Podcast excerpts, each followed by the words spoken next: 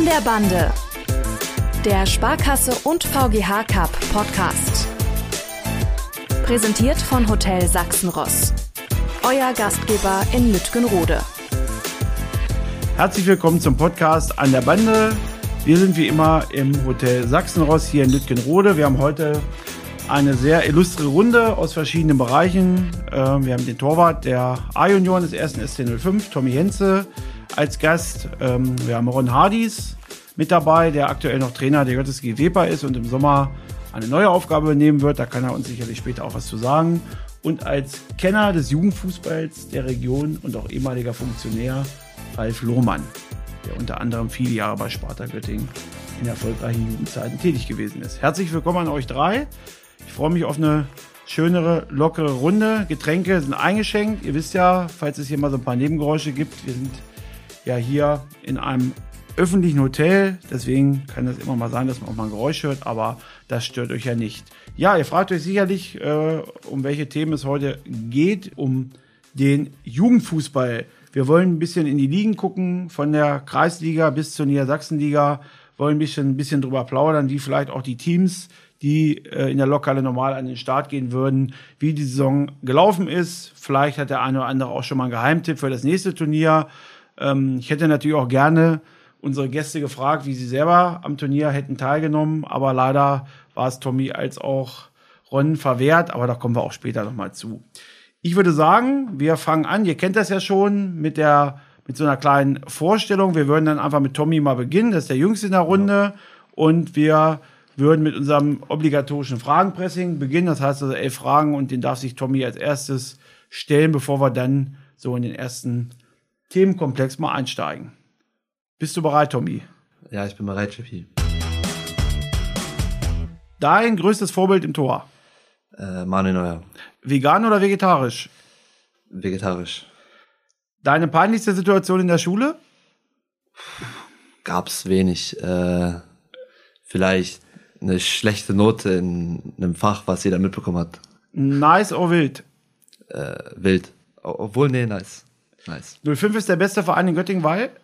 Mm, weil er wahrscheinlich Tradition hat und ähm, die Fans sind cool bei 05. Dennis oder Tommy? Wer ist der bessere Torwart? Tommy. Schnelle Antwort. Dein Lieblingsclub? Äh, FC Bayern München. Deine größte Schwäche? Ich würde sagen, dass ich manchmal relativ perfektionistisch bin und das mir oft Nachteile verschafft. Mein Ziel als Torwart? Mm, sportlich würde ich sagen, ich würde gerne mal Regionalliga spielen oder Oberliga. Das würde auch schon reichen. Ich trinke keinen Alkohol, weil? Weil es schlecht für die Regeneration ist und ähm, ich immer besser im Sport werden will oder im Tor, im Fußball. Wenn ich morgen 10 Millionen Euro hätte, würde ich was machen? Äh, wahrscheinlich reisen und äh, den Rest investieren. Danke, Tommy. Bitte, JP. Ja, da können wir ja ruhig die anderen Gäste mal mit reinnehmen. Was äh, war für euch so die interessanteste Antwort? Oder wo würdet ihr sagen, Mensch, das hat mich jetzt überrascht? Die Antwort mit dem Alkohol vielleicht? Oder?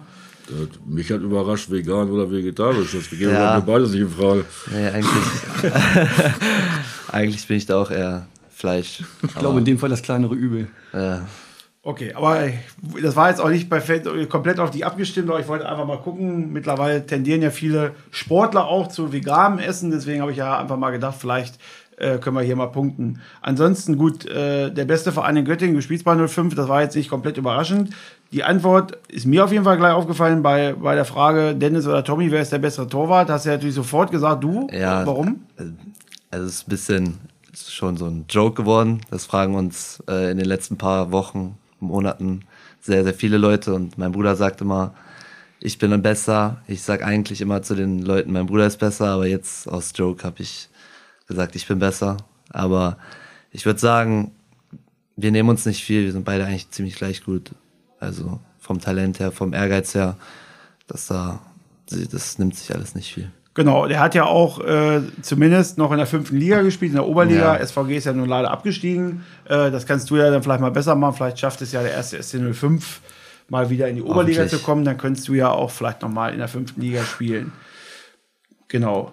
Mit den 10 Millionen Euro Reisen. Ich hatte jetzt eigentlich gedacht, dass du das in einen Club in Göttingen investierst. Äh, ja, da bleibt ja dann noch eine Million über, die Okay. Na gut, bei 10 Millionen, da kommt man ja ganz gut aus. Okay, kommen wir mal so ein bisschen davon weg. Wie gesagt, ihr habt unseren Gast jetzt so ein bisschen kennengelernt. Äh, können wir vielleicht noch kurz darauf eingehen. Du bist ja Torwart, äh, wie gesagt, bei der U19. Ihr habt ja auch morgen das entscheidende oder erste entscheidende Spiel um Richtig. den Aufstieg in die, in die Regionalliga beim JTV AOH. Ich mache das mal kurz, weil der Verein äh, schrecklich ist. Also nicht der Verein, sondern der Vereinsname ist schrecklich. Ähm, ja, was würdest du sagen? Wie sind, wie sind die Chancen? Ihr habt die Vorrunde relativ souverän absolviert und morgen geht's schon um ja, viel. Also ich würde sagen, das ist ein 50-50-Ding. Wir kennen uns beide nicht. Ich glaube, wir haben einmal ein Hallenturnier vor zwei Jahren gegeneinander gespielt. Aber wir haben wenig, also wir haben ein Video von dem gesehen, das haben unsere Trainer analysiert. Aber ja, so groß, man kann die Ligen auch nicht oder die, diese Staffel nicht vergleichen. Ich würde sagen, das ist ungefähr gleich, da wird dann nimmt sich nicht viel. Also ja, es wird wahrscheinlich auf die Tagesform drauf ankommen, aber wenn wir gut da, wenn wir gut dabei sind, dann können wir die auf jeden Fall auch schlagen. Genau, man muss dazu sagen, dass in diesem Jahr Corona-bedingt, wie in vielen Staffeln, äh, auch die Liga geteilt wurde. Also auch in der Niedersachsen-Liga gibt es eine Nord- und eine Südstaffel. Und ähm, euer Gegner hat sich in der Nordstaffel durchgesetzt. Ihr in der Südstaffel waren, glaube ich, acht Mannschaften, sieben Mannschaften, so in dem Dreh. Ich glaube, genau. acht Mannschaften. Ja. Und da seid ihr relativ äh, souverän durchgekommen. Äh, es gibt ja ein Hin- und Rückspiel. Man muss natürlich sagen, ich muss mich jetzt erinnern, vielleicht war Ralf das sogar wann es das letzte Mal in Göttingen eine Mannschaft, eine A-Jugend gab, die in der zweithöchsten Liga gespielt haben, das ist, glaube ich, schon lange oh, her. Das ist aber schon so lange her, da kann ich mich schon gar nicht mehr dran erinnern. Also das war, glaube ich, schon zu den Zeiten, wo ich noch Jugend gespielt habe, war auch Göttingen 05 diejenige, die hochgespielt haben. Damals hieß das in der Sachsenliga, viel höher ging das, glaube ich, dann gar nicht. Ja, ich glaube, AJO-Bundesliga gab es da, nee, glaube ich, noch gar nicht. nicht. Genau, Oberliga Nord war es ja auch im Herrenbereich. Aber man muss schon sagen, äh, neben der C-Jugend, die ja auch in der Regionalliga spielt, das ist ja aktuell die höchste Liga, ist das natürlich schon für die Region, wäre das schon mal eine tolle Sache. Siehst du wahrscheinlich auch so, ne? Ja, definitiv. Ähm, hat man ja jetzt wirklich zuletzt nicht so oft gehabt, dass man mal wirklich eine kurze Fahrzeit hat, um dann ähm, eine Mannschaft zu sehen, die wirklich schon sehr hoch spielt, gerade auch im U19-Alter. Ähm, das wäre schon echt eine coole Geschichte. Genau. Wie ist denn so die Stimmung im Team? Habt ihr die Woche noch gut trainiert? Ja. Äh, Anspannung steigt jetzt so ein bisschen? Ja, ich glaube, wir sind alle ziemlich motiviert. Also jeder hat Bock auf dieses Spiel es gab schon lange nicht mehr so was Großes in Göttingen, also gerade im A-Jugendbereich, das wissen wir auch. Und das wurde uns auch die letzten paar Wochen öfter gesagt. Und dementsprechend haben wir auch trainiert, wir haben komplett motiviert trainiert, wir sind komplett fokussiert auf dieses Spiel oder auf diese zwei Spiele. Und ja, so würde ich sagen. Ich kann mich erinnern, also in Göttingen ist es ja so, in den letzten Jahren gab es ja wenig Jugendspiele mit vielen Zuschauern. Erhoffst du dir auch, äh, auch frage ruhig mal an die anderen beiden, kann man davon ausgehen, nächste Woche ist ja das Rückspiel in Göttingen. Jetzt gehen wir mal davon aus, das Hinspiel läuft einigermaßen gut für euch, dass da wirklich nächste Woche eine große Zuschauerkulisse im Maschpark zu erwarten ist? Oder was würdet ihr denken? Könnte ich mir eigentlich schon vorstellen. Ähm, einige Jugendteams sind jetzt gerade auch schon in der, in der Sommerpause. Ähm, da kann es, glaube ich, schon sein, gerade auch von den jüngeren Mannschaften, dass da der eine oder andere den Weg zum Sportplatz findet. Ähm, und ich meine, in Medien ist es ja auch publik. Ähm, und man hat es ja die ganze Saison schon über gesehen. Ne? Also die haben wirklich einen, einen super Fußball gespielt. Ähm, wir durften ja auch einmal im Testspiel gegen, gegen euch eintreten. Ähm, Wie ist es ausgegangen? Äh, 4-0, ähm, wobei man dazu sagen muss, ähm, ja, wir waren ganz zufrieden. Ähm, aber sind halt direkt aus der Halle gekommen, weil wir halt leider keinen Kunstrasen zur Verfügung haben.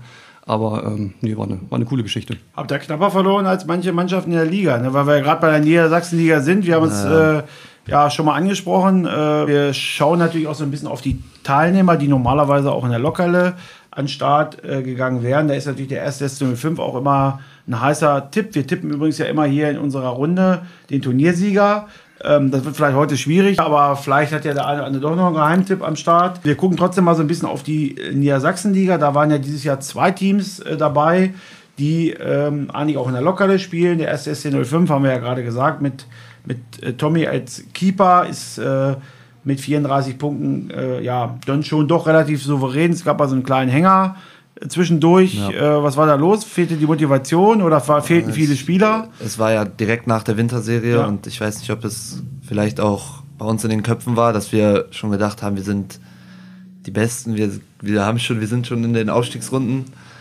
Oder wir hatten da auch ein paar Corona-Fälle, obwohl das eigentlich keine Ausrede sein darf. Also es war einfach ich würde sagen, einfach, keine Ahnung, wir, wir waren wahrscheinlich im Kopf einfach nicht da. Ja, und dann genau. unglücklich. Aber dann gewonnen. souverän durchgesetzt, ja. Staffelsieger und jetzt warten wir da mal ab, was das Spiel gibt. Wir gucken nochmal auf den anderen Club aus der äh, Region, das ist der FC Eintracht Nordheim. Die haben es nicht geschafft. Also die haben äh, die Liga nicht gehalten. Das heißt, die werden nächstes Jahr in der Landesliga spielen. Vielleicht eine Frage auch mal an Ralf. Äh, du kennst es ja auch, eigentlich Nordheim war ja eigentlich bis vor, ja, ich will jetzt mich nicht aufs Jahr festlegen, aber ich würde mal sagen, vor zwei, drei Jahren eigentlich so in der Region noch die führende, der führende Jugendverein. Äh, das hat sich jetzt so ein bisschen gedreht, dass 05 da eigentlich den Rang abgelaufen hat. Nordheim ist jetzt mit der A und B abgestiegen. Wie siehst du da die Entwicklung in Nordheim? Ja, ich kann das, was Nordheim angeht, von Weitem nicht beurteilen.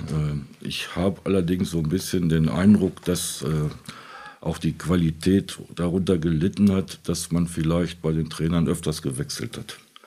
Äh, und dass die Kontinuität vielleicht nicht mehr so da war, wie sie die Jahre davor da war. Aber wie gesagt, ich kann das nur vom Weiten mir anschauen und richtig beurteilen kann ich das nicht. Ron, du wirst ja in der kommenden Saison, ist ja kein Geheimnis, können wir an der Stelle ja sagen, bist ja ein Trainer auch beim FC Eintracht Nord, du wirst die U17 übernehmen. Wie ist, wie ist dein Eindruck jetzt vielleicht auch aktuell vom, vom Verein? Äh, kannst du uns da vielleicht mal einen kleinen Einblick geben? Auf jeden Fall sehr positiv und professionell. Ähm, man sieht es von außen vielleicht nicht so direkt, ähm, aber auch gerade was so im, im, ja, im Internen läuft, ähm, ist wirklich, wirklich richtig gut. Ähm, Gerade was so ja, Möglichkeiten von der Infrastruktur über Trainingssysteme ähm, angeht. Also das ist schon ähm, wirklich eine Hausnummer. Okay, und die Bestrebungen werden ja wahrscheinlich auch wieder da sein, die Mannschaften möglichst schnell wieder in die Ligen zurückzubekommen. Gut. Verlassen wir mal ein bisschen die Niedersachsenliga. Also wir haben zwei äh, Clubs sozusagen dieses Jahr da am Start gehabt. Nächstes Jahr dann wahrscheinlich gar keinen, weil Nordheim steigt ab und wir sind jetzt mal optimistisch und sagen nur 5 steigt auf. Dann haben wir nämlich nächstes Jahr in der Sachsenliga A-Jung keine Mannschaft. Gucken wir mal auf die Landesliga. Da haben wir in diesem Jahr unter anderem die JSG Schwarz-Gelb mit dabei, die auch, äh, die zwar nicht beim Turnier teilnehmen, aber das ist ja sozusagen die zweite A-Jugendmannschaft des ersten SC05. Die waren dort in der Aufstiegsrunde, haben äh, ein Spiel, glaube ich, nur gewonnen. Ähm, ja, gut, sind aber auf jeden Fall nicht in der Abstiegsrunde gewesen. Und dann blicken wir mal auf die beiden Teams, die auch immer in der Lokale oder zumindest häufiger mal in der Lokale dabei waren, nämlich TuSpo Petershütte äh, und JTV Eichsfeld, die aktuell noch um den Klassenhalt kämpfen. Ähm, vielleicht auch nochmal zu den beiden Clubs. Das waren ja eigentlich Vereine, die so auch in den letzten Jahren immer ja, schon bessere Zeiten erlebt haben. Habt, Tommy, habt ihr mal gegen einen von denen gespielt? Ja, also ich kann mich noch beim JV Eichsfeld, kann ich mich noch an den 2002er Jahrgang erinnern der war immer also wirklich sehr stark und da hatten wir auch immer Probleme gegen. Dann der 2003 Jahrgang, ich glaube, die hatten gar, gar nicht so viele 2003er, also da hat es auch an Personal gefehlt. Beziehungsweise ich kannte auch nicht so viele mehr aus diesem Jahrgang.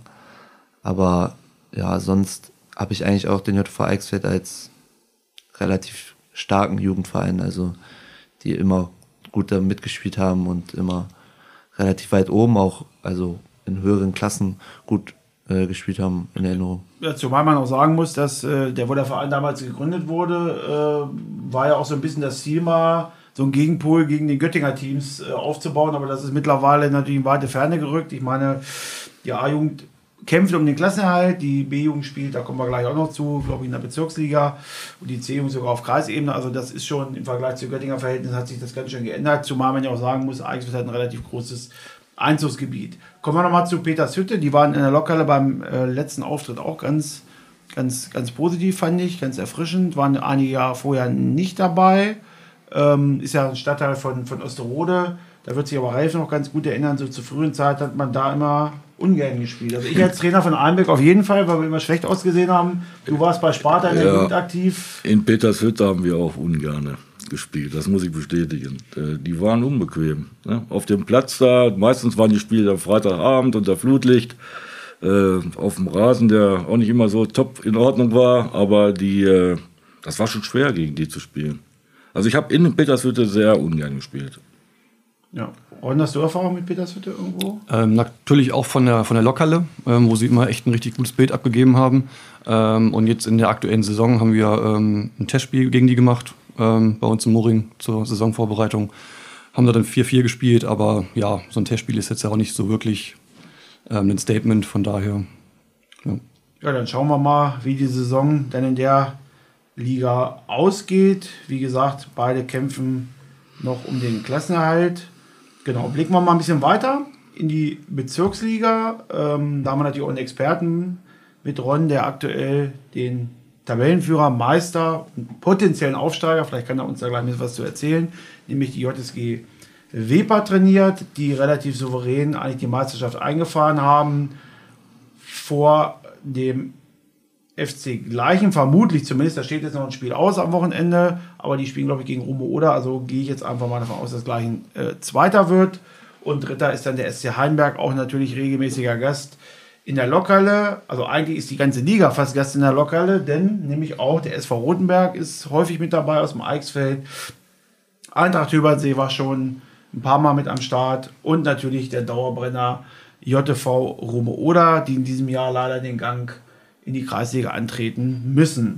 Ja, lasst uns ein bisschen mal über diese Bezirksliga sprechen. Ich weiß, klar, der eine oder andere kennt vielleicht, äh, auch Tommy vielleicht von deiner Altersklasse, den einen oder anderen Kumpel, der da irgendwo spielt, aber Ron natürlich als Experte und Ralf kennt natürlich die Vereine auch. Einfach mal, dass wir so ein bisschen über diese Liga mal sprechen, weil es ja schon relativ viele Vereine sind, die wir halt auch in der Lokale regelmäßig sehen. Also vielleicht fangen wir mit Weper an. Du kannst ja aber selber was zu sagen. Ich meine, ihr seid relativ souverän Meister geworden. Wie, wie hast du so die Saison gesehen?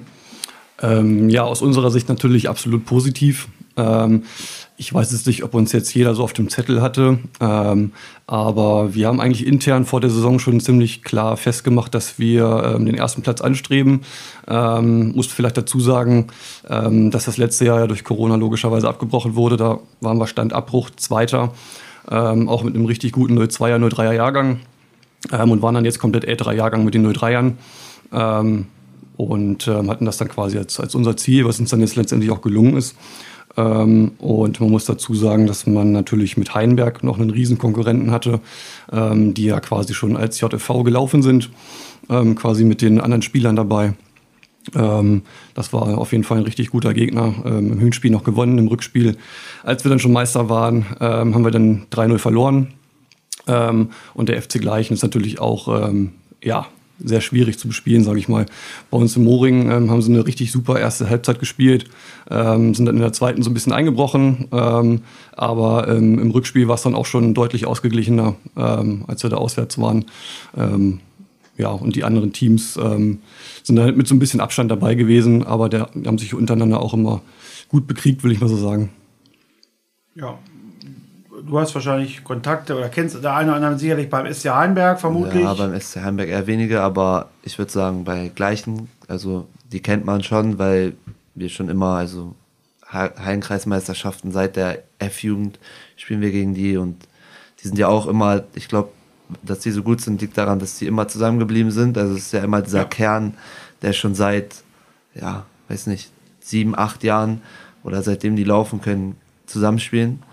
Das ist, glaube ich, so der Erfolgsschlüssel so ein bisschen bei Gleichen. Ja, dass die. Und sie hatten einen Trainer, der diese Saison genau ein Spiel hatte und eins gewonnen hat, nämlich ich.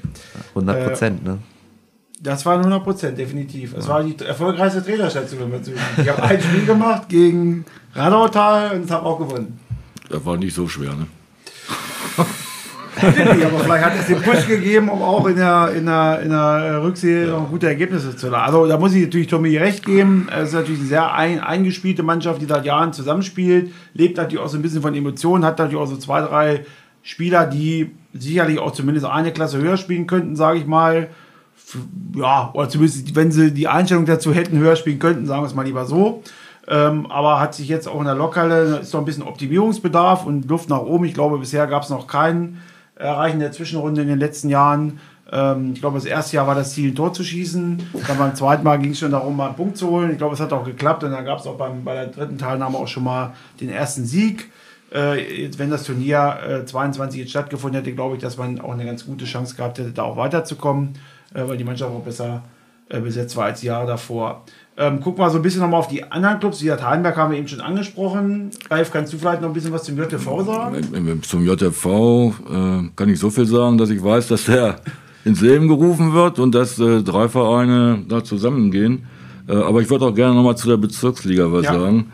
Äh, ich bin ja nun auch aus Fußballinteresse immer mal wieder bei so Jugendspielen da.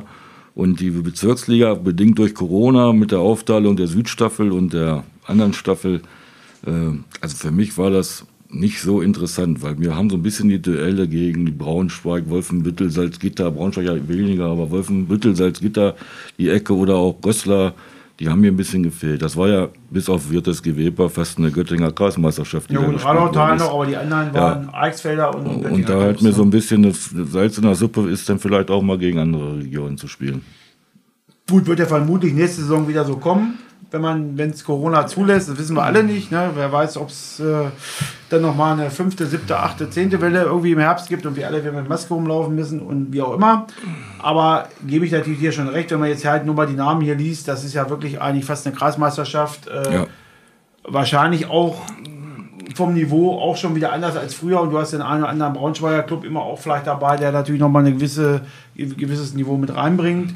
Ja, wenn man so ein bisschen guckt, äh, bei den Clubs äh, haben wir eben gerade schon drüber gesprochen. Gleich in Heinberg sind zwei Teams, die auch gut mitgehalten haben. Heinberg, nochmal zur Erklärung, Ralf hat es gerade gesagt, da gibt es jetzt ab Sommer ja die JTV Göttingen 37, äh, bestehend aus RSV, SVG und Heinberg. Ähm, da kann ich auch schon sagen, werden wir in einer der kommenden Episoden uns auch nochmal mit beschäftigen mit diesem Thema, warum überhaupt so ein JTV gegründet wird und warum man überhaupt vielleicht eine Spielgemeinschaft macht und äh, was denn so die Interessen der Vereine sind. Aber da wollen wir heute gar nicht so genau auf eingehen. Ich würde noch mal ein bisschen auf die Eichsfelder Clubs eingehen, weil ich sag mal gerade Rotenberg und auch Rume Oder, aber eigentlich auch Höbernsee waren eigentlich in der Lokhalle immer Stimmungsgaranten, vor allem von den Zuschauern.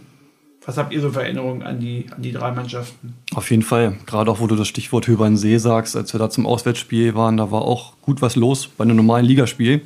Ähm, also das kann ich schon bestätigen. Ja. Gut, aber so jetzt als Spieler oder als Zuschauer, Tobi, du hast ja nun leider das Glück nicht gehabt, ja, in der Lokale spielen zu dürfen als Jahrgang 2003. Der durfte ja nun zwei Jahre aneinander nicht das Spiel. Du ja. warst ja natürlich als Zuschauer, hast dann damals gesehen, wo dein Bruder zumindest mal im Viertelfinale gespielt hat gegen ja. Hertha. Du wirst dich wahrscheinlich Romo Oder erinnern, ja, wegen klar. der Fans. Ne? Romo Oder machen immer Stimmung dort, also das muss man denen auch lassen, so. Auch wenn es dann gegen Manchester United 9-0 ausgeht, die schreien und feuern ihr Team an. Also das macht nicht jeder für sein Team. Also ja gut, es sind ja auch immer rund 200, 300 Leute in der Halle. Ne? Die haben immer mit, ja, so, an guten Tagen auf jeden Fall immer mit das größte Kartenkontingent und fallen natürlich durch ihre Magent, äh, nee, nicht Magent, sondern markant leuchtendes, äh, die grüne Oberteile halt entsprechend auf. Das ist natürlich, muss man auch immer erstmal hinkriegen. Ich sag mal, dass, äh, wenn man mal so guckt, äh, dass man es halt schafft, einen Verein komplett auszustatten, sagen wir auch auf der Ebene, jetzt vielleicht nicht äh, im Leistungsfußball, dass die auch alle dann so in die Halle kommen, das sind ja auch immer Sachen, da sagt jeder, naja gut, ist nichts Besonderes. Ich finde das schon sehr positiv und die überlegen sich jedes Jahr auch irgendwie was Neues, machen eine Choreografie oder wie auch immer haben da ihre, ihre Schlachtgesänge, wie Tommy gerade gesagt hat. Selbst wenn es 0 zu 8 gegen Manchester fällt, dann äh, wird trotzdem angestoßen und ja. äh, Jubel bricht auf der Tribüne aus. Genau, bei Rotenberg war es ähnlich. Die waren ja auch schon mehrfach jetzt äh, Turnierteilnehmer und da war eigentlich auch mal eine ganz gute Stimmung. Ist man ja aus dem Eichsfeld auch so gewohnt von früher. Ja. Genau. Rumer Oder wird natürlich äh, leider absteigen. Das heißt, äh, werden nächstes Jahr in der Kreisliga dann an den Start gehen. Und bei den anderen Clubs gucken wir natürlich mal, wie es weitergeht. Wir werden gleich nochmal so ein bisschen auf die B-Jugend liegen gucken. Aber letztlich ist die Bezirksliga natürlich äh, A-Jugend für uns äh, aus unserer Sicht natürlich schon eine wichtige Klasse, weil natürlich viele Clubs dabei sind, die halt auch in der Lokale dabei sind. So, dann wechseln wir mal so ein bisschen zur Kreisliga, aber ich würde trotzdem mal einen kleinen Cut zwischendurch machen, denn wir haben ja erst einen Gast so richtig vorgestellt. Ich würde ganz gerne mal mit Ralf weitermachen. Äh, genau, Ralf habe ich vorhin ja schon angekündigt, ist äh, aktuell betreust du oder bist das keine Funktion in einem Verein, sei denn ich liege falsch, da musst du mich korrigieren. Nee, ist richtig, genau. keine Funktion. Aber du kannst ja gleich ein bisschen was erzählen, was du alles gemacht hast. Das ist, äh, füllt ja die Sendung bestimmt. Ähm, aber wir würden natürlich vorher erstmal zum Fragenpressing kommen und würden natürlich dann auch gerne so ein bisschen auf deine Rolle im Moment im Ehrenamt drauf eingehen, also als Funktionär. Und danach kommen wir dann zur Kreisliga, weil dann haben wir dich natürlich auch da im Thema. So, dann fangen wir erstmal an. Ralf, äh, bist du bereit? Ja, bin bereit. Dein Bezug zum Sparkassen VGH Cup? Mein Bezug zum Sparkassen VGH Cup liegt äh, schon viele, viele, viele Jahre zurück. Äh, als äh, Jugendkoordinator bei Sparta Göttingen war ich, glaube ich, siebenmal dabei. Nach meiner Zeit bei Sparta habe ich äh, drei Jahre in Krone im Vorstand äh, gearbeitet und bin da auch eingebunden gewesen. Also ich bin schon sehr lange und bin immer gerne auch zum Sparkassen VGH Cup gegangen. Dein kulinarischer Geheimtipp in Göttingen? Mein kulinarischer Geheimtipp ist immer ein italienisches Restaurant. Und mein Stammrestaurant ist äh, La Romantica in Wende. Verbandsarbeit ist für dich? Ganz wichtig, weil es wird immer weniger Leute da sein, die das machen wollen. Das ist kein äh, Amt, wo man äh, Geld verdient, sondern äh, wo man sich wirklich äh, engagiert und sich einsetzt. Was machst du als erstes nach Feierabend? Auf der Terrasse sitzen, eine rauchen und einen Kaffee trinken. Die größte Überraschung in der Saison der Region war? Ja, ich weiß gar nicht, in der Region die größte Überraschung, Überraschung kann ich das nicht nennen. Der größte Erfolg war die A-Jugend von 05 und das hat mich auch äh, begeistert, wie die Fußball gespielt haben. Auch da habe ich mir mal zwei, drei Spiele angeguckt. Dein Lieblingsspieler ist? Mein Lieblingsspieler ist äh, der Neu-Nationalspieler Musiala. Wo kannst du am besten abschalten? Zu Hause auf der Terrasse beim Italiener oder wenn ich mit meinen Enkelkindern auf dem Spielplatz bin. Ja, auch sehr schön. Deine Lieblingsmannschaft als Kind Borussia, und heute? Borussia Mönchengladbach seit ewigen Zeiten, seit Kind bis heute.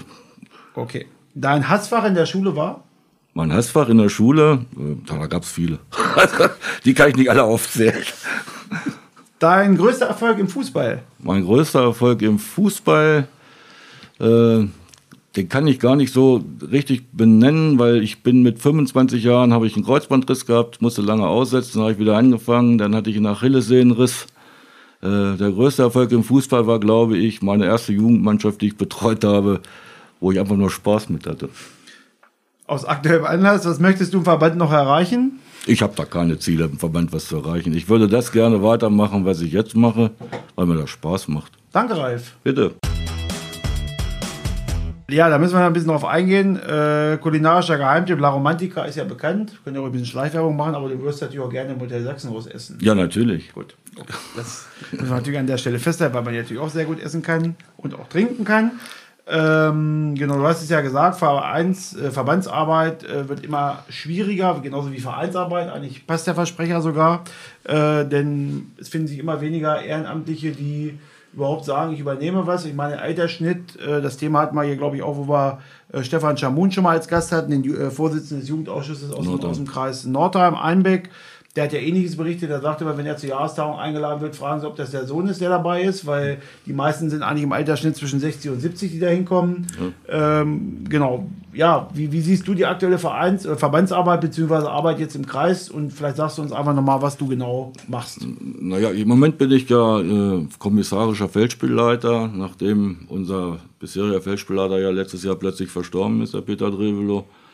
Äh, ich bin eigentlich zu der Verbandsarbeit gekommen, als ich aus beruflichen Gründen für Vereinsarbeit die Zeit nicht mehr hatte. Äh, und was ich ein bisschen vermisst habe, ist, dass äh, in den Verbandsgremien viele dabei sind, die eigentlich weit weg von Jugendarbeit waren. Und das ist eigentlich das, was ich damit reinbringen will. Man muss Verständnis für die Vereine bringen, darf nicht nur die Verbandsarbeit als Verbandsarbeit sehen, sondern ich würde auch gerne die Vereine unterstützen. Ne? Was nicht immer ganz einfach ist, weil auch die sind nicht immer ganz einfach zu handeln. Aber ich habe halt lange Erfahrung im Jugendbereich, habe lange als Trainer gearbeitet, als Jugendkoordinator. Ich weiß, was die Vereine für Probleme haben. Genau, du hast ja vorhin auch gesagt, dein größter Erfolg, den kannst du gar nicht so genau äh, festlegen, aber du hast ja sehr erfolgreich einige Jahre bei Sparta äh, gearbeitet, das muss man ja schon sagen, im, im A- oder A- und B-Jugendbereich. Ja, eigentlich von der, von der Basis an. Ich habe ja. 20 Jahre lang bei Sparta ja. als Trainer gearbeitet. Ne?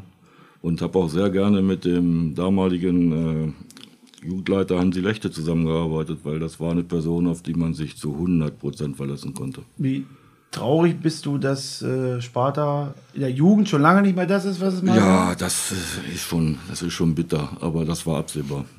Also äh, ich habe das Jahr, wo ich aufgehört habe, auch die Jahre davor schon gesagt, das wird ganz schwer, die nächsten Jahre hier was zu machen. Ja, man muss ja dazu sagen, äh, dass Sparta ja jahrelang auch eigenständig immer auch mit den höchsten Klassen, also ich kann selber als Trainer von 05 sagen, dass die eigentlich immer, wo sie eine Klasse tiefer gespielt haben, also damals auch mit Marcel Heimbüchel und so, äh, der 97er Jahrgang, äh, die haben uns in der Lockerle auch äh, äh, eine der bittersten Niederlagen äh, zu, zugefügt und auch auf dem Feld äh, waren die immer konkurrenzfähig, also haben immer eine Klasse tiefer gespielt, aber hatten eigentlich äh, ja mindestens gleichwertige oder vielleicht sogar bessere Spieler, die halt äh, einfach keinen Bock hatten, noch höher zu spielen. Aber das war schon eine sehr, sehr erfolgreiche Zeit damals. Ja, und Sparta hat auch in der Lockerle immer gut äh, ausgesehen. Ich kann mich an die Jahrgänge 91, 92 erinnern. Äh, da wurde VfL Wolfsburg zwei Jahre hintereinander geschlagen. Und der damalige Trainer ist Memoratovic, der hat aus wenig viel gemacht. Also das war für Sparta immer ein Highlight in der Lockerle zu spielen. Kommen wir mal ein bisschen mal noch zur Verbandsarbeit. Du hast gesagt, Feldspielleiter. Das hört sich so ein bisschen an wie, ja, keine Ahnung. Also, ich weiß, was es ist. Ron, kannst du dir was darunter vorstellen, bevor Ralf vielleicht sagt, was es ist? Ich würde es jetzt so ein bisschen in Richtung, Richtung Staffelleiter ähm, ableiten. Ähm, quasi die Organisation der Liga etc. Ja, jetzt müssen wir Tommy natürlich auch fragen. Äh, der Nee. muss jetzt raten. Es hat nichts mit Golf zu tun, mit Feldspielleiter. Keine Ahnung. Ich glaube, wenn ich jetzt hier raten würde, da würden ganz, ganz verrückte Dinge rauskommen. Okay, dann fragen wir mal lieber Ralf. Also es ist nicht ganz weit weg vom Staffelleiter, aber doch ein bisschen was anderes. Ein Feldspielleiter organisiert den Spielbetrieb in diesem Fall im Kreis Göttingen. Das heißt, er äh, macht die Spielpläne, er, legt die Spielpläne an, er ordnet die Staffelleiter zu, er spricht äh, mit Vereinen, ob eventuell Endspiele auf den Plätzen ausgerichtet werden können. Das ist eigentlich Aufgabe des Feldspielleiters. In dem Moment, wo die Spielpläne fertig sind, übergibt er die an die Staffelleiter und hat dann eigentlich mit der Saison soweit nichts mehr zu tun. Das ist dann Sache der Staffelleiter. Wenn die Saison abgeschlossen ist, schließt der Feldspielleiter die Tabellen ab, meldet die Aufsteiger, äh, Meister. Ja, das ist Aufgabe des Feldspielleiters. Äh, wobei die Aufgabe, früher war was per Hand am Arm, ne? man hat wirklich die Spielpläne per Hand am Arm gemacht. Heute hast du ein äh, DFB-Netzsystem, wo du nicht so einfach mal hin und her schieben kannst. Da bist du schon ein bisschen eingezwängt, aber äh, hat natürlich auch viele Vorteile. Auf jeden Fall bist du definitiv der Experte für den Kreisfußball. Und wir haben jetzt ja eben gerade über die Ligen äh, auch uns unterhalten, die höherklassig äh, äh, stattfinden. Jetzt kommen wir ein bisschen zur Basis des Fußballs, nämlich zur Kreisliga. Äh, ja, jeder von euch kennt's. Jeder von euch hat da vielleicht schon mal gespielt oder angefangen irgendwann mal. Ähm, genau, da gucken wir auch so ein bisschen rein, weil wir natürlich das eine oder andere Team haben, die auch regelmäßig Stammgast in der Lockerle sind, unter anderem die SVG Göttingen, die aktuell ähm, Staffelsieger wird in einer der beiden Staffeln. Genau, es gibt zwei Staffeln. Hat das Corona-bedingte Gründe oder? Das war Corona-bedingt. Wir hatten 16 Mannschaften gemeldet, die gemeldet waren und wir haben gesagt, mit 16 in der Staffel, das wären 30 Spiele, das wollen wir in dem Corona-Jahr in keinem Fall machen. Äh, Genau. Also hat man es in zwei Staffeln aufgeteilt, zweimal acht. Wobei die eine Staffel mit den acht Mannschaften bis zur Saison durchhält, die andere Staffel hat mittlerweile drei Mannschaften zurückgezogen, dass nur noch fünf Mannschaften in der Staffel sind. Genau, wenn wir gleich auch nochmal zu kommen zu der Thematik. Äh, von euch beiden gibt es irgendwie Erinnerungen noch an Kreisliga-Fußball? Wo hast du in der Kreisliga mal angefangen? eigentlich? Kreisliga beim FC Niemetal. Ja. Aber ja, das ist schon lange her. Ich bin, glaube ich, mit neun, acht Jahren nach Göttingen gegangen. Also Kreisliga kann ich mich nicht mehr so groß dran erinnern. Klar haben wir noch beim RSV, ich habe beim RSV gespielt, äh, noch bis zur D-Jugend kann man ja nicht höher spielen als Kreisliga. Da habe ich noch Kreisliga gespielt und dann, ja, aber Wo, woran denkst du als erstes, wenn du Kreisliga hörst? ähm, Bier, Bratwurst und äh, Spaß eigentlich. Ja, leider äh, kommen wir dann äh, auch nicht immer nur zum Spaß, denn auch in der Kreisliga gibt es dieses Jahr auch einige Probleme. Das muss man einfach auch mal ansprechen an dieser Stelle. Äh, kommen wir erstmal kurz zum Sportlichen, dann kommen wir vielleicht mal ein bisschen auf die Problematik zu sprechen. Ich hatte es eben schon gesagt, die SVG äh, wird da um den Staffelsieg spielen. Ob sie aufsteigen können, wird sich noch ein bisschen entscheiden, weil es ja im Sommer diesen äh, JV gibt. Ansonsten spielen in der Kreisliga noch der SC Heimberg 2, wo ja auch die erste Mannschaft immer regelmäßiger Stammgast in der Lockerle ist. Sparta wegen der Göttingen war jetzt in den letzten Jahren nicht mehr dabei. Die haben auch mittlerweile, Thema hatten wir eben gerade schon, spielen auch nur noch auf Kreisebene, mittlerweile sogar mit Wende zusammen. Wobei man sagen muss, Wende früher ja auch eine der guten Adressen im Jugendfußball gewesen. So, dann haben wir in der anderen Staffel, da ist es noch ein bisschen knapper, da ist nämlich Tuspo Visa Gimte, waren auch schon mal in der Lockerle mit dabei. Ähm, dann der FC Grone als, als, als Partnerverein und Mitturnierausrichter äh, spielt jetzt da aktuell noch um den Staffelsieg erstmal gegen Visa Gimte, also einer von beiden Teams wird da Staffelsieger werden. Der JTV West ist ja auch ein neuer Partnerverein beim Sparkasse VGH Cup, spielt da auch eine sehr gute Rolle mit vielen Spielern aus der, äh, der B-Jugend, also ist auch eine relativ junge Mannschaft. Ähm, genau, dann noch zwei Münder-Clubs, die jetzt in den letzten Jahren, gut, Werratal war glaube ich auch schon mal dabei, aber Tegemünden, soweit ich weiß, noch nicht. Ähm, genau, Ralf, zur Situation deiner Kreisliga, es ist ja so, es gab äh, leider in dieser Staffel Gimte, Krone, wie auch immer, gab es den einen oder anderen äh, Zwischenfall, nenne ich jetzt mal vorsichtig. Vielleicht können wir zumindest mal ganz kurz darauf eingehen warum es vielleicht problematisch ist, äh, wer aus dieser Staffel überhaupt aufsteigt oder das Endspiel macht.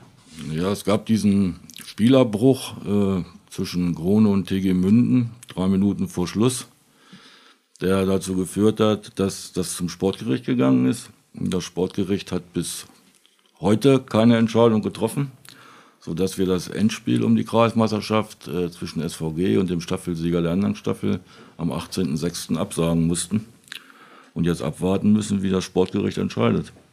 Äh, das kann sich hinziehen und eventuell können wir gar kein Endspiel spielen. Sind da noch äh, Spiele in der Staffel? Oder? In der Staffel muss die FC Krone muss noch bei JFV West spielen. Äh, Gimt ist durch, die mhm. haben alle Spiele gespielt. Äh, und dann hat Krone halt dieses Spiel gegen TG Münden, wo ich nicht weiß, wie es gewertet wird, ist ja Sportgerichtsentscheidung. Krone braucht sechs Punkte, um Meister, Staffelmeister zu werden. Okay, spekulieren wir mal gar nicht so ums Urteil. Wir wollen ja dieser ganzen. Äh, ja, da haben wir, haben wir ja auch keinen Einfluss drauf. Genau. Das ja, ist Sportgericht. Wir wollen auch vielleicht der Problematik Spielabbruch gar nicht so viel äh, Plattform geben, aber ich würde trotzdem die anderen beiden auch nochmal fragen. Äh, habt ihr selber irgendwie schon mal jetzt äh, oder wart ihr beteiligt mal? Ich meine, wir wollen jetzt da gar nicht so ins Detail gehen, dass der Abbruch ging, aber da hauptsächlich sogar von Zuschauern aus, die also einen Platz gestürmt haben sollen, äh, um das mal vorsichtig zu formulieren. Ähm, habt ihr irgendwie schon mal ähnlich Spielabbruch als Trainer oder Spieler irgendwie mal erlebt? Ähm, glücklicherweise noch nicht. Ähm, jetzt, wo ich das höre, Zuschauer ist natürlich immer so eine Sache. Ähm, klar, mit Ordnern kann man da, kann man da viel machen. Ähm, aber ähm, ist natürlich immer eine schwierige Konstellation, je nachdem, ähm, wer dann da, da zuschaut, äh, wo man natürlich jetzt nicht in letzter Instanz dann daher drüber ist. Ähm, aber Spielerbruch zum Glück ähm, noch nicht, nee. Nee, also bei mir auch Spielerbruch noch gar nicht. Klar, kochen mal die Emotionen ein bisschen über und auch vielleicht ein bisschen zu weit, aber nee, einen Spielerbruch habe ich jetzt auch noch nie. Ja, so aber ihr hattet ja auch gegen, war gegen ja, Braunschweiger genau, Mannschaft, dieses Jahr war es auch ein bisschen. Ja, da sind auch ein bisschen. Ja die Emotionen ein bisschen übergekocht und wahrscheinlich auch zu viel, gerade von unserer Seite. Aber ja, das sind Fehler, die macht man im Jugendfußball noch, daraus lernt man. Und da wurde mit uns auch gesprochen und ich denke, ja, dass sich das gut geregelt hat, dass der Verein das gut geregelt hat und ja. Würdet ihr sagen, dass das generell zunimmt? Also, dass meine jetzt, man hört es ja auch im Herrenfußball häufiger, dass Spiele abgebrochen werden, Angriffe. Wir hatten das Thema auch in der, äh, in der Sendung, in der Episode mit dem mit der Thematik Schiedsrichter, dass es immer mehr Angriffe auch auf Schiedsrichter gibt. Ist das eher, also würdet ihr das teilen, die Meinung, dass es eher zunimmt? Oder was kann vielleicht auch das, oder was kann vielleicht der Auslöser dafür sein, dass es äh, zu solchen, tja, Übergriffen kommt? Ich würde das schon bestätigen. Ähm, gefühlt ist die Hemmschwelle irgendwie ähm, gesunken auf jeden Fall. Ich weiß nicht, ob da vielleicht der Profifußball auch ein Stück weit ein schlechtes Vorbild ist. Ähm, man sieht es ja wirklich gefühlt in jedem Spiel, wird irgendwie mit dem Schiedsrichter diskutiert oder abfällige Handbewegungen gemacht. Ähm, das ist dann vielleicht auch schon ein Stück weit negatives Vorbild, was sich die Kleinen natürlich von unten auf angucken ähm, und sich dann auch irgendwie so, so reinbringen, sage ich mal. Ich glaube, das Problem ist aber nicht nur auf dem Platz, sondern auch neben dem Platz weil äh, ich manchmal den Eindruck habe, dass die Autorität, die draußen die Mannschaft führen sollte, nicht die ist, die es eigentlich sein sollte. Das stimmt. Äh, das auch ist mein Eindruck. Ja. Und von daher glaube ich nicht, dass es äh, zugenommen hat, weil die Spieler sich anders verhalten, als sie das vor zehn Jahren gemacht haben, sondern weil sie anders auch geführt werden. Vor allem ist das Ganze ja auch nur so ein bisschen ein Stück weit ein Spiegelbild, weil ähm, gibt es vielleicht auch, dass man sich auf einem Fußballplatz komplett anders benimmt als jetzt irgendwie im, im freien Leben, sage ich mal. Ähm, aber wenn jetzt irgendeiner ähm, auf der Straße rumläuft und keinen Respekt hat, dann wird das auf dem Fußballplatz wahrscheinlich nicht anders sein. Und das ist, denke ich mal, auch ein Thema, was sich so ein bisschen entwickelt, gerade so bei jüngeren Personen, so ein bisschen die Respektgeschichten ähm, miteinander einfach.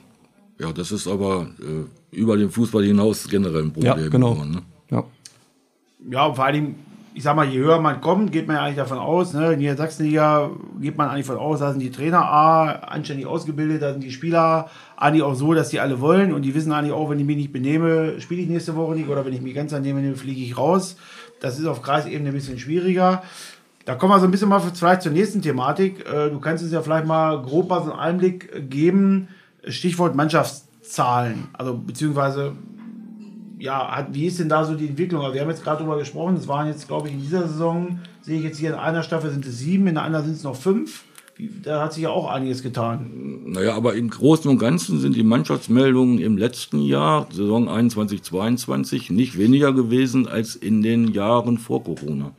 Wir okay. hatten 294 Mannschaftsmeldungen für das Jahr 21, 22. Zurückgezogen haben über alle Altersklassen hin sechs Mannschaften. Aber in der A-Jugend 3, glaube ich. In der ne? A-Jugend 3. Ja, deswegen auch die Frage jetzt mal äh, an die anderen beiden, gerade so in dem Alter. Ich meine, klar, jetzt sitzt hier der Captain von 05, der gesagt hat, er will die Regionalliga-Ziel. Ne? Äh, manche andere in der Kreisliga haben vielleicht das Ziel, am Wochenende Tagesvollster zu werden, um das mal so ein bisschen krass zu sagen.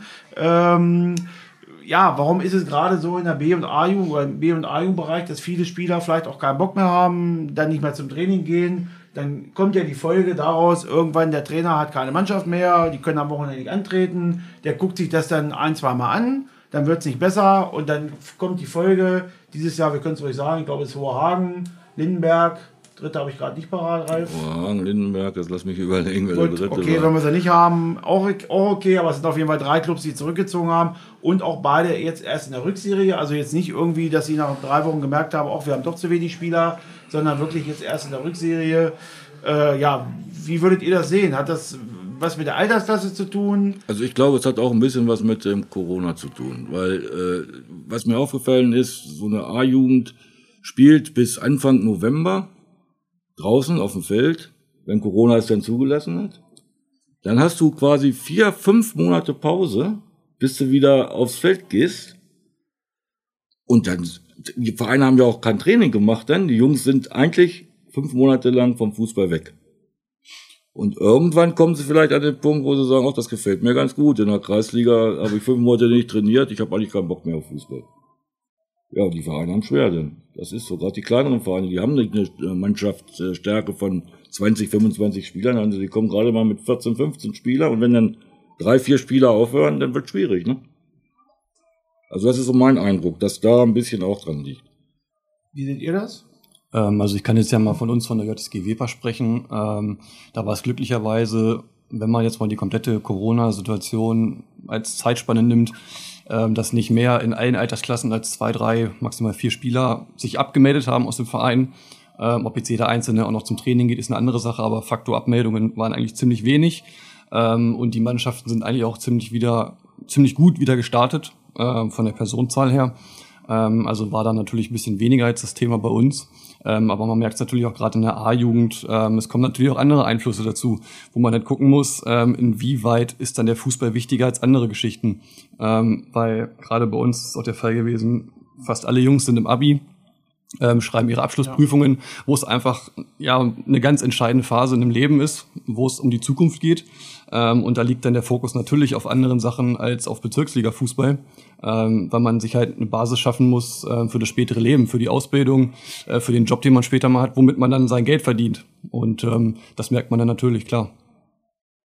Ja gut, das dürfte bei euch jetzt wahrscheinlich kein Thema sein. Ihr werdet wahrscheinlich regelmäßig beim Training sein, aber kannst du dich ein bisschen reinversetzen oder kannst du dir vielleicht ja, überlegen, ich hab, warum... Ich habe eben die ganze Zeit ja. überlegt, aber so richtig fällt mir nichts ein. Also wahrscheinlich ist das äh, Argument Corona schon ist schon sehr gut. Also ich glaube auch, dass viele in dieser Zeit über Corona gemerkt haben, oh, ich kann eigentlich auch andere Dinge machen außer Fußball. Vielleicht gibt es andere Dinge, die mir Spaß machen.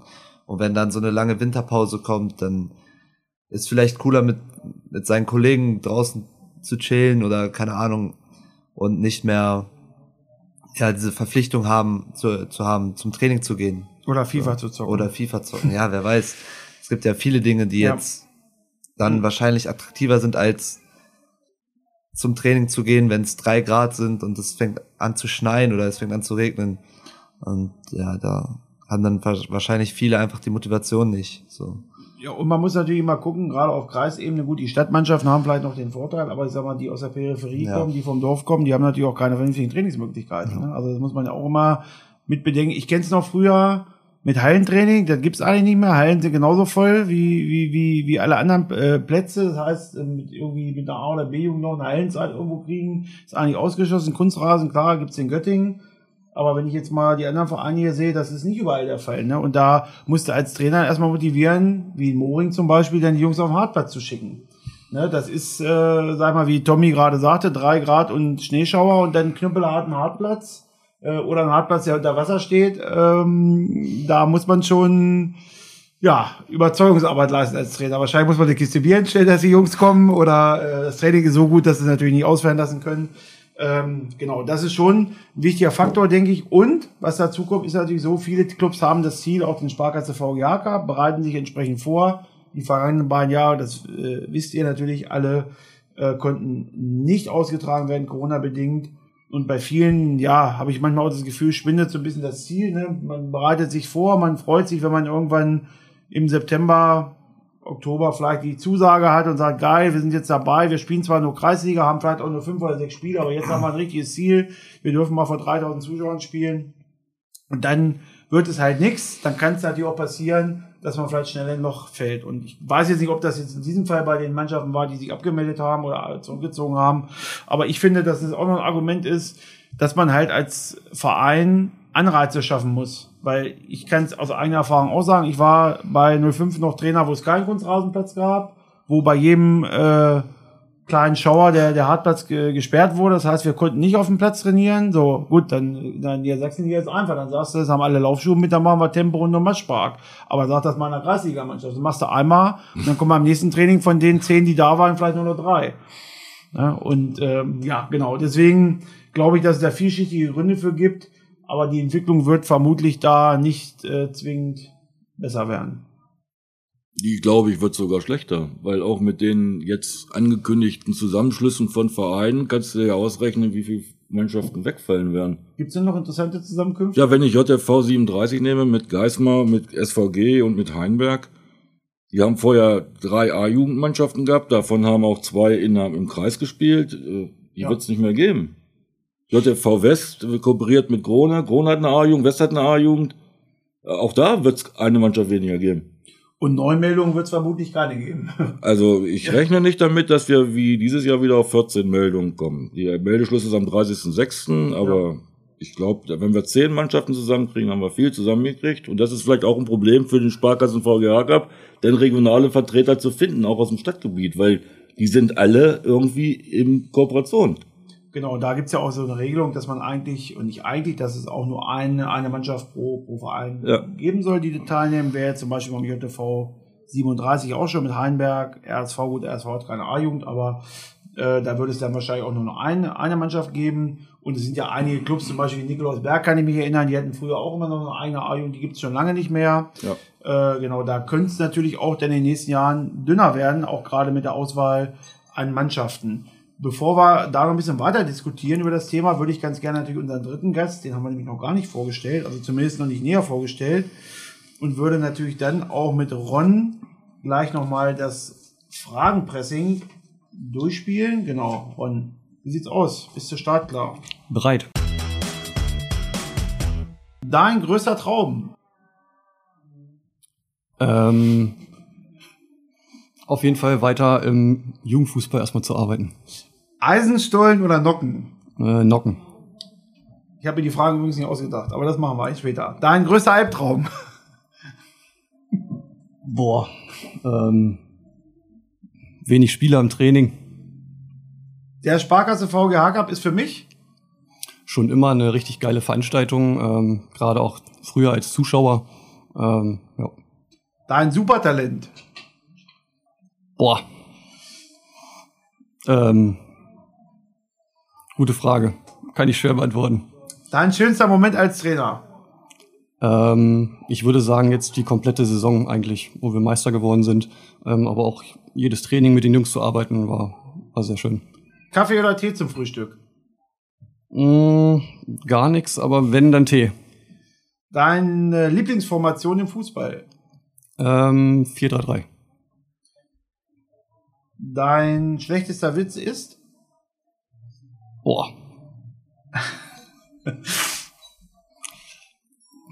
Muss ich aufpassen. Dein liebstes Getränk nach dem Spiel? Bier oder Cola? Mailand oder Madrid? Mm, Madrid. Gut.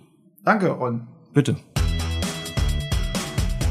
Ich muss natürlich an der Stelle sagen, habe das ja vorhin bei der Vorstellung vergessen. Also natürlich habe ich nicht vergessen, aber wir sind ja normalerweise ja auch ein Team in der Moderation. Nämlich der Kollege Kilian Kreis ist heute nicht dabei. Habe ich natürlich jetzt lange für gebraucht, das nicht äh, anzukündigen. Ähm, das meinte ich eben. Ich wollte natürlich sagen, dass äh, Kili sich äh, ja wunderschöne Fragen ausgedacht hat. Äh, dass er eben an der Stelle auch, dass ich die Frage nicht gestellt habe. Aber du hast dich gut geschlagen. Naja. Ich glaube, äh, da hätte ich bei der einen oder anderen Frage auch lange überlegen müssen. Ähm, genau, gucken wir, gehen wir noch mal ein bisschen drauf ein. Genau, Sparkasse VGH Cup ist für mich, hast du ja eben gerade gesagt, ist äh, äh, eine wichtige Veranstaltung, die du häufig besucht hast. Aber die Teilnahme als Trainer äh, fehlt dir ja noch. Wie lange dauert es noch, bis du das erste Mal in der Bande stehst?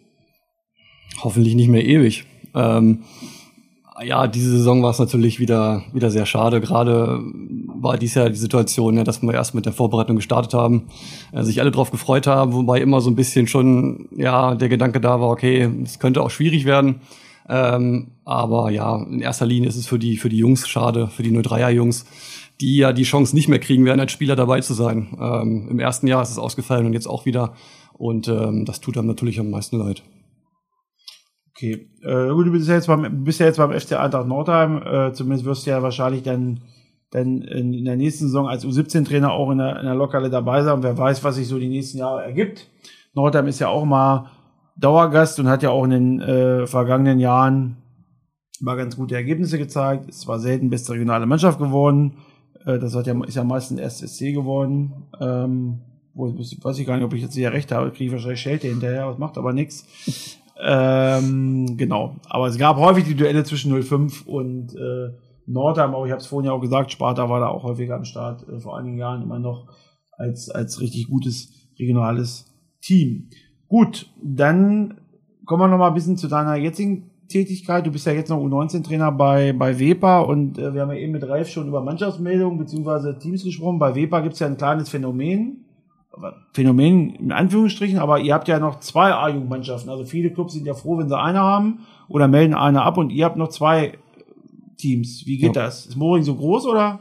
Naja, man muss, Moring ist es vielleicht nicht groß, wobei ich komme aus einem kleinen Ort neben Moring, da ist dann Moring schon groß, ähm, aber es ist natürlich eine, eine riesen JSG. Ähm, wir haben ja mit, mit Moring, mit ähm, Hettensen, Ellirode, Hardexen, Gladebeck eigentlich ein riesen Einzugsgebiet, ähm, wo die Spieler dann bei uns sind ähm, und das ist natürlich ein riesen Vorteil. Man muss natürlich auch dazu sagen, dass wir aktuell keine B-Jugend melden konnten in dieser Saison, ähm, weil es dafür einfach zu wenig Spieler gewesen wären. Ähm, sprich, die sind einfach mit in die A2 hochgerutscht, ähm, mit, den, mit den Älteren noch zusammen. Ähm, aber die machen halt auch einen, einen richtig super Job, aktuell Tabellenführer in der, in der Kreisliga. Ähm, und das ist so ein bisschen der Hintergrund, warum wir zwei A-Jungen haben. Genau, und die können ja im Idealfall, sofern eure erste Mannschaft auch den Aufstieg wahrnimmt, äh, sind sie dann plötzlich Landesligaspieler im nächsten Jahr. Hättest ja. du gerne die Landesliga weitergemacht oder war das frühzeitig klar, dass du aufhörst? Ähm, das war eigentlich ziemlich frühzeitig klar, ähm, weil ich diesen Jahrgang, diesen Stammjahrgang 03 eigentlich ziemlich lange begleitet habe. Ähm, ganz damals nach meiner Trainerausbildung bei dir ähm, als, als Co-Trainer angefangen und dann im ersten B-Jugendjahr die Jungs übernommen und die quasi jetzt bis in die, ja, bis in den Herrenfußball geführt. Ähm, eigentlich jeden Spieler, der jetzt in einem der Stammvereine auch in den ersten Mannschaften unterkommt. Ähm, und das ist natürlich schon eine schöne Entwicklung, dass da so ein starker Jahrgang dann, dann jetzt hochkommt. Ja, wieso? Wir haben eben das Thema Lockere nochmal gehabt. Du hast ja gesagt, du würdest auch gerne mal teilnehmen. Warum? Äh, warum möchtest du gerne teilnehmen und am liebsten mit welchem Club? Wenn du es ähm, aussuchen könntest. Also du kannst ähm, natürlich auch Schalke jetzt sagen, das ist kein Problem. Ja, na klar. So Norbert ähm, Elger hat einen guten Draht. Ja, dann kann man noch Manchester United sagen, aber ähm, ähm, ist natürlich eine, eine Riesenerfahrung, gerade auch als Trainer. Ähm, alleine die Vorbereitung ist natürlich schon spannend, ne? sich darauf vorzubereiten, mit den Jungs wirklich eng zu arbeiten. Ähm, ich würde fast behaupten, als Bezirksligist dann noch öfters zu trainieren als normalerweise, ähm, das Ganze so ein bisschen hoch zu pushen. Ähm, ja, und alleine vor dieser Kulisse, ähm, das ist, glaube ich, so mit das meiste, was zieht neben dem Profiverein natürlich, ähm, vor so einer Kulisse zu spielen, ähm, im besten Fall da auch die Spiele zu gewinnen, ähm, das ist, glaube ich, schon, schon eine einmalige Nummer.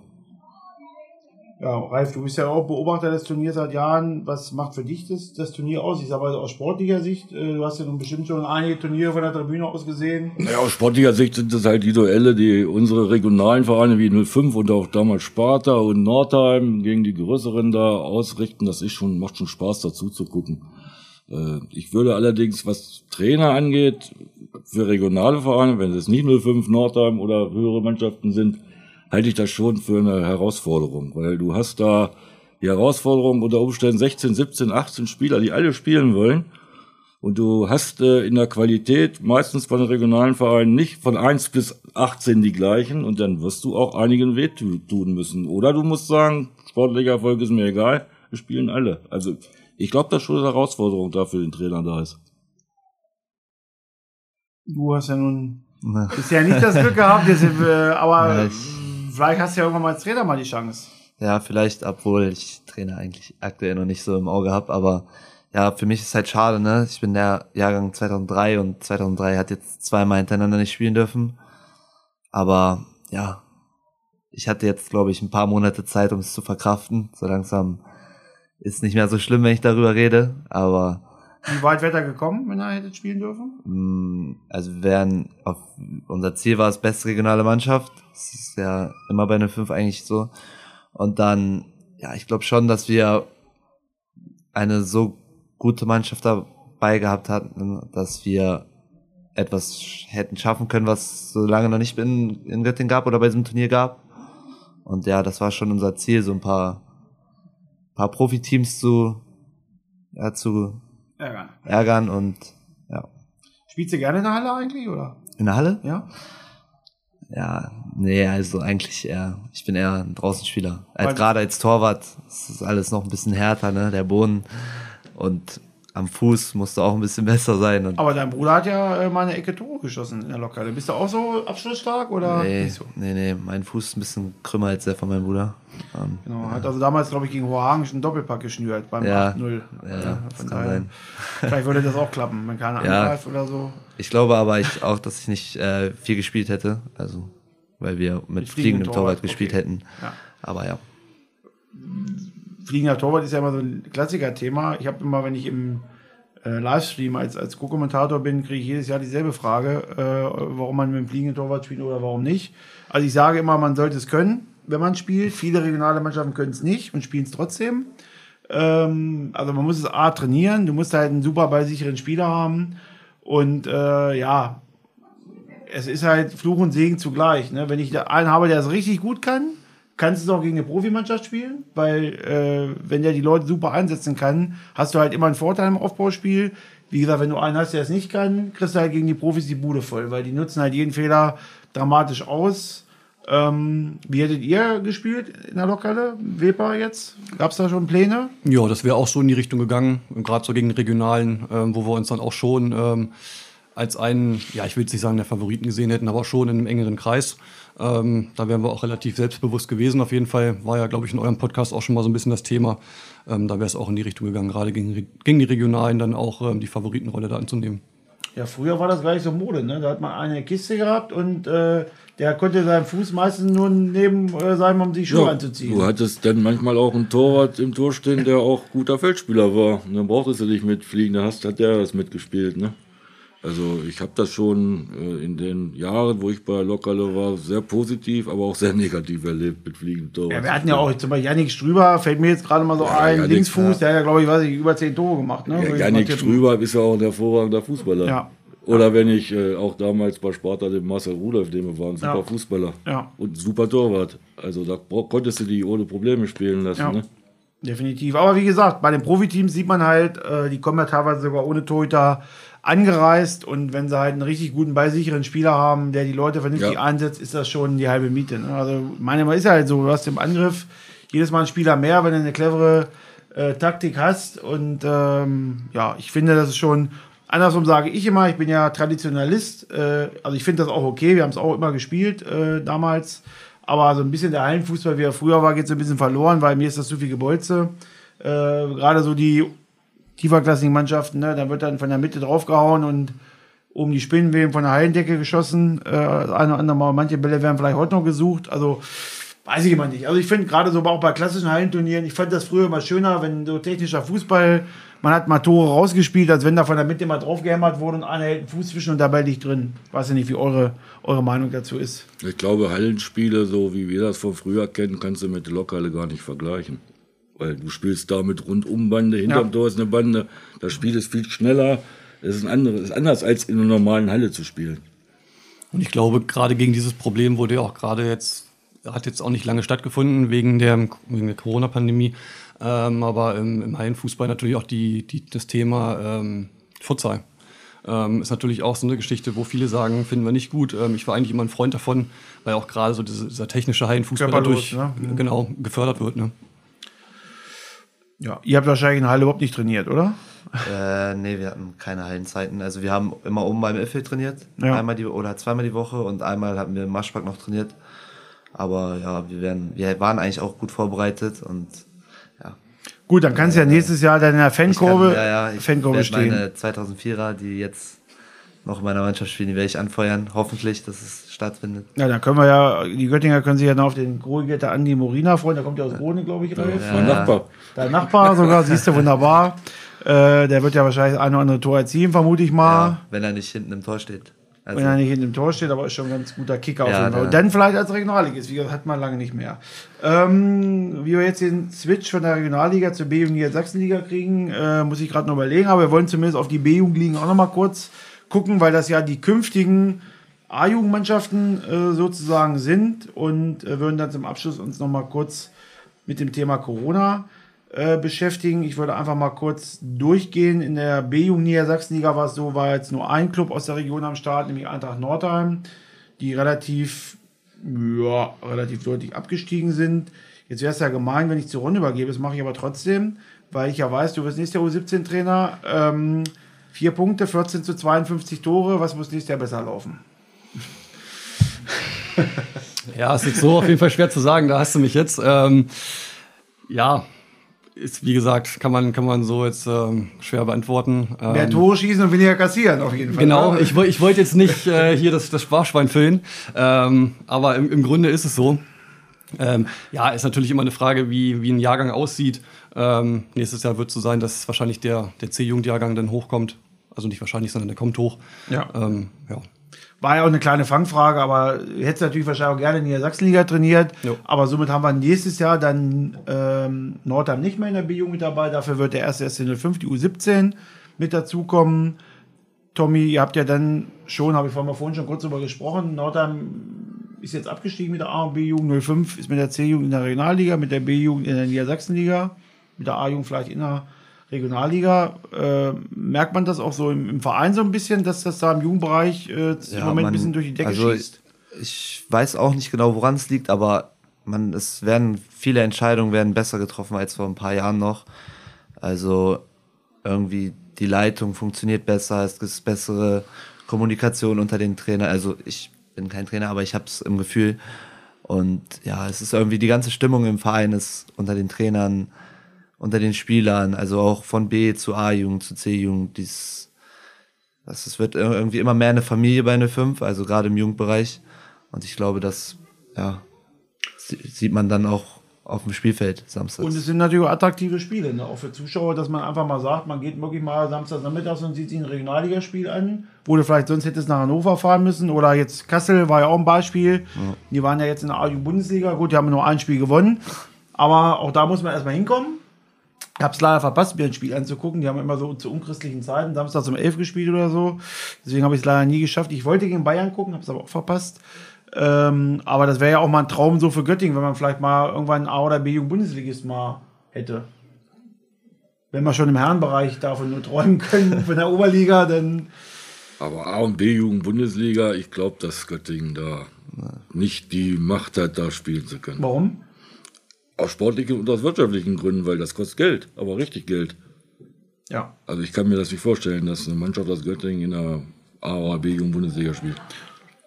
Aber nichtsdestotrotz wäre es ja schon mal super, wenn man jetzt Regionalliga erreicht, weil das ist ja schon mal semi-professionell, Ja. sage ich Ja. mal. Ne? Also da Ja. wird dreimal die Woche Training nicht ausreichen. Ich glaube, ihr trainiert jetzt auch schon viermal. Wir trainieren jetzt aktuell viermal, ja. Genau, und äh, das ist dann schon so, äh, ja, da bleiben nicht so viele andere Hobbys.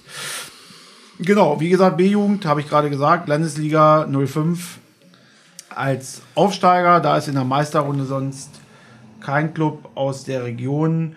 Blicke ich nochmal kurz in die Abstiegsrunde, da ist auch keiner vertreten. Also das heißt, im B-Jugendbereich haben wir ganz klar Nordheim nächstes Jahr Landesliga und 05 in der Niedersachsenliga. Wechseln wir mal in die Bezirksliga, da ist es, glaube ich, sogar noch krasser, als wir es vorhin hatten äh, mit den Göttinger Clubs, denn wir haben in der Bezirksliga Süd B-Jugend nur Mannschaften aus dem Kreis Göttingen-Osterode, also eigentlich eine verkappte Kreisliga auf Bezirksebene. Ähm, da ist äh, Staffelsieger und Meister ganz klar der SC Heinberg. Gute Bilanz. Also wenn ich jetzt mal einen Torwart fragen würde, in elf Spielen vier Gegentore ist nicht so schlecht, oder? Nee, also ich glaube, ich habe mehr bekommen die Saison. Ja, dann müssen wir uns den Torwart ja von Heinberg B-Jugend mal genauer angucken, Ja, ne? Oder ihr euch gucken. angucken Ja, ja, vielleicht. mal- du gehst ja raus und Muss ich mal unseren Trainer Bescheid sagen. Du gehst ja raus und wenn du vier Gegentore kriegst, kann nicht so ganz schlecht sein. Ähm, genau, da ist die zweite, also die U16 von ähm, beim ersten SC im Moment ist Zweiter geworden. Danach JTV Eichsfeld, haben wir ja vorhin auch schon drüber gesprochen, auch ähm, regelmäßiger Turnierteilnehmer gewesen. FC Gleichen auch hier mit der B-Jugend in der Bezirksliga im gut Mittelfeldplatz. Und auch Rume Oder ist mit am Start. Der FC Krone hat ohne Sieg die Liga gehalten. Das ist auch Nee, nicht ein so. Spiel haben sie gewonnen. Okay, gut, aber hier steht null Punkte. Äh, Ja, Sparta weil- hat zurückgezogen. weil Sparta zurückgezogen okay, hat. Ist klar. Also auch da sehen wir, was wir vorhin schon angesprochen haben, selbst in diesen Ligen gibt es halt äh, auch ähm, einen Rückzug von Mannschaften. Äh, aber ja, in der anderen Staffel gucken wir nochmal kurz rein. Nordheim 2 ist da Vizemeister geworden. Also wird ja auch wahrscheinlich ein Teil sein von deiner künftigen Mannschaft dann. Genau, Peter Hütte auch hier mit vertreten. Also man sieht ja, es sind immer irgendwo dieselben Mannschaften, äh, die auf diesen Ebenen äh, spielen. Müssen wir mal gucken, wie sich entwickelt. Wechseln wir noch mal kurz auf Kreisebene. Da können wir ja auch noch mal auf beide Kreise gucken. Der Kreis Nordheim und auch der Kreis Göttingen, der interessiert uns ja am meisten. Da haben wir auch die SVG vorne, äh, die halt aufsteigen wird. Haben wir vorhin schon drüber gesprochen. Teil nächstes Jahr des JTV 37. Gimte folgt als zweiter Heimberg auch hier mit der zweiten Mannschaft. Da wird die Problematik dann auch wieder irgendwann wahrscheinlich kommen, dass eine Mannschaft wegfällt, weil Ich glaube, die haben sogar vor, äh, Landesliga, Bezirksliga und Kreisliga spielen Okay, zu na wollen. gut, wenn man genug Spieler hat, geht das ja. Genau, hier auch Eintracht Höbernsee noch mit am Start in der Kreisliga. Gibt es natürlich auch Kreisklassen. Soweit wollen wir jetzt mal nicht gehen. Wir gucken uns nochmal die Kreisliga in Nordheim an. Da ist klarer Meister die JSG Uslar Solling. Schön, dass wir auch mal einen anderen Namen haben. Nämlich aber Uslar Solling ist ja unseren Zuhörern und auch unseren Gästen sicherlich ein Begriff, denn Uslar Solling hat in den vergangenen Jahren äh, sehr, sehr häufig äh, beim lokalen Turnier teilgenommen. Auch eigentlich immer ja, eine recht ordentliche Performance äh, abgegeben. Hatte dieses Jahr keine A-Jugend gemeldet. Ich gehe mal von aus, nächstes Jahr haben sie wieder eine und dann haben sie vielleicht auch wieder gute Chancen äh, in der Lokale dabei zu sein. Ja, da sehen wir noch Vereine wie SVG Einbeck, da blutet mir ein bisschen das Herz, wenn ich sehe, SVG Einbeck spielt in der B-Jugend Kreisliga. Ja, war früher eigentlich immer ein Club, der mindestens Landesliga, Landesliga. gespielt hat oder vielleicht sogar noch höher.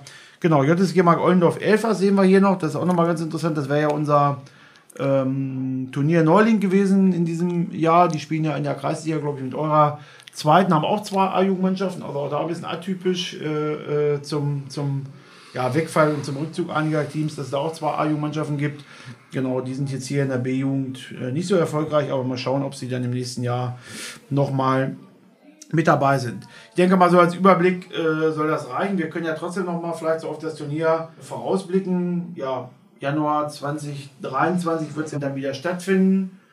Ja, für euch so Ausblick auf die nächsten Mannschaften. Würdet ihr sagen, same procedure as every year? Immer die Mannschaften, die eigentlich sonst äh, ähm, vorne mit dabei waren, seht ihr wieder? Also jetzt von den Regeln, wir sprechen mal nicht jetzt von den Profiteams, von den regionalen Mannschaften oder ist da vielleicht noch jemand dabei, den wir aktuell nicht auf dem Zettel haben können? Ich denke schon, dass gerade so die, die beiden Großen mit, mit 05 und mit Eintracht Nordheim ähm, das wieder machen werden. Ich würde aber auch den neuen JV 37 nicht unterschätzen, weil mit den drei Vereinen zusammen und mit der Qualität, die auch in der B-Jugend ist, können die auch mitspielen. Ne? Jetzt müsste ich ja eigentlich Ärger von unseren Zuhörern kriegen, denn ich habe ja Mannschaften ganz vergessen. Hat mir auch noch gar keiner gesagt, aber ich mache es einfach jetzt, weil wir haben ja auch mal Gäste aus Thüringen. Und die übrigens auch eine ganz gute Rolle spielen, nämlich der SSC Heiligenstadt, die dieses Jahr Zweiter in der Verbandsliga sind und glaube ich sogar fast auf, hätten fast Relegationsspiele in die Regionalliga absolvieren dürfen. Haben wir das letzte Punktspiel verloren. Das habe ich durch Zufall nämlich letzte, letzte Woche sogar gesehen. Also nicht das Spiel, sondern ich habe gesehen, dass sie verloren haben. Und ebenfalls dabei ist ja auch immer der JV Eichsfeld Mitte, die ja auch das, äh, den, den Kunstrasen oder den alten Rasen in Anführungsstrichen bekommen haben und dort eine, eine Trainingshalle mit ausgestattet haben. Also auch immer zwei Clubs, die zumindest immer irgendwo mitgenannt werden bei den Favoriten so für die Zwischenrunde. Ne? Würdet ihr wahrscheinlich auch so sehen. Heiligenstadt ist ja auch ja, Nummer. Also Heiligenstadt hat auch eigentlich immer eine gute Jugendarbeit, also ja. auch immer gute Konkurrenz gewesen bei Testspielen oder bei Hallenturnieren. Und ich würde sagen, also du hast ja eben nach der ähm, Favorit, nach, nach ja. unserem Favorit äh, gefragt. Ich glaube auch, dass es wieder 05 und äh, Nordheim wird. Wobei ich da auch den 05er Jahrgang, also ich kenne den 2005er Jahrgang nicht von beiden, aber wenn man gerade die 2004er Jahrgänge bei 05 und bei äh, Nordheim vergleicht, dann würde ich schon 05 weit, weit vorne sehen.